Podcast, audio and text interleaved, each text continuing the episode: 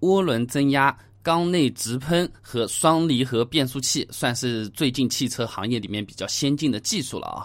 那么这个缸内直喷的新技术它好在哪里呢？就好像我们以前去医院打屁股针，这个药水是先要被肌肉吸收掉，然后再进入我们的血液的。那用了缸内直喷之后呢，就从打屁股针啊升级成为打吊针挂盐水了。这个药物直接就可以通过血液到达我们需要治疗的地方了。更直接、更省药物，那么我们这个车子呢，也相当于是燃烧更充分，呃，汽油呢也相对更节省一点啊。但这个怎么讲呢？在空调被发明出来之前是没有空调病这一个说法的，对吧？这个新技术缸内直喷，它也会有它的这个缺点。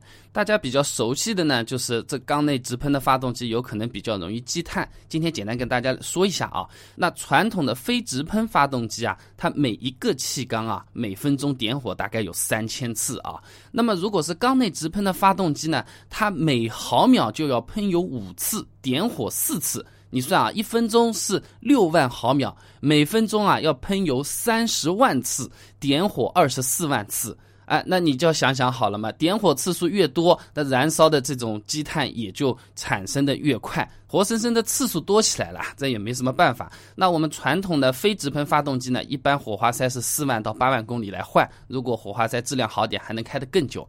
哎，但是这个缸内直喷发动机啊，保养手册拿出来看，很多车子都说两万公里就要换火花塞了。这个也是没有办法，你这个点火的次数远远要高于非直喷的这种发动机，而且火花塞本身也是会积碳的，吃不消就要去换啊。啊，那有些朋友听到这里会觉得，那那你点火次数多，燃烧温度这么高啊？这个总的听起来是不是运转就更快啊？那这个很大的压力啊，燃烧的这种爆炸，呃。这么快的这种气流，怎么就没有把这个积碳带走呢？人家还说拉高速还可以清积碳嘞，对不对？呃，我就这么给大家举一个例子啊，很好懂的，就是无论这个电风扇转的多快啊，这电风扇叶子上面的这些灰尘啊，你不去擦，呃，永远都会在那边，而且只会越积越多的，就是这么一个道理啊。那么这个积碳呢，大致跟大家讲了一下。其实直喷发动机除了积碳，还是有其他的缺点的啊。呃，首先的话就是维修费用它比较高。这个缸内直喷系统，它倒不是说啊，原来这个针头是戳在屁股上面的，现在直接给你戳在血管上就是打吊针了。这个配方也不一样，然后呢，它这个施工流程也完全是不一样，用的材质也是不一样。针对这种高压高喷式的环境，都要用到更高级的材料。普通材料要么是压力吃不消，要么是温度吃不消。小啊，比如说原来可以用铁的，现在就要用散热更快的铝合金材料了啊。原来说这个发动机的燃油喷射压力你控制在零点三到零点四兆帕之间就可以了，现在缸内直喷呢要十到十五兆帕啊，就十几倍。那好了嘛，这些材料贵起来了嘛，以后修修也就贵起来了。那再说一个稍微显性一点的，就是缸内直喷发动机，它对这个燃油的要求就高了啊，高那几个方面，一个呢就是汽油要更干净啊。那如果我们去了一些杂牌的加油站或者怎么样，一不小心啊。黑烟就冒出来了。还有一个呢，就是它往往需要比较高的压缩比了。那打个不太严谨的比方的话，原本你这个车子啊，九十二号汽油就可以用了，加入了缸内直喷的这个技术，很有可能就变成只能烧九十五号油了。这个标号啊，全部都要上升一个档次了啊。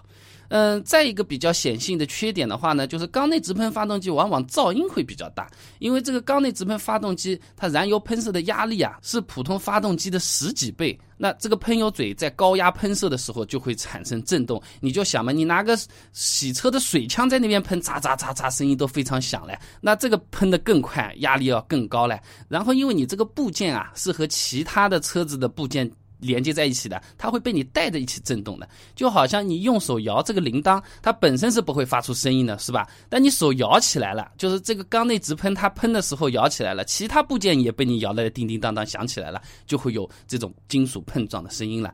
那么缸内直喷的车子，尤其是在比较安静的、没什么风噪的静止的这路面原地发动的时候啊，或者慢速行车的时候，就特别容易听到哒哒哒哒哒或者呲呲呲呲呲的这种声音。这个算是缸内直喷比较特特有的这种声音啊，大家有兴趣可以去听一下啊。但其实缸内直喷这一个技术单独使用的可能性相对是比较少的，往往是涡轮增压加上缸内直喷这一套组合起来，可以用最低的油耗发挥出最高的动力表现。它们一般都是搭配着来的啊。涡轮增压发动机到底选择怎么样的机油才能发挥出它最大的性能，维持它最长的寿命呢？各位朋友如果想要了解的话呢，可以关注我们的微信公众号“备胎说车”，直接回复关键词“涡轮”，马上就可以知道答案。那我们这个公众号呢，每天都会给大家一段超过六十秒的汽车实用小干货，文字版、音频版、视频版都有的，大家可以挑自己喜欢的。想要知道一个涡轮增压器的寿命有多长，哎，它这用什么机油对它是最好的话呢？很简单，手机打开微信，直接搜索公众号“备胎说车”这四个字，输入关键词“涡轮”，马上就可以知道了。备胎说车，等你来玩哦。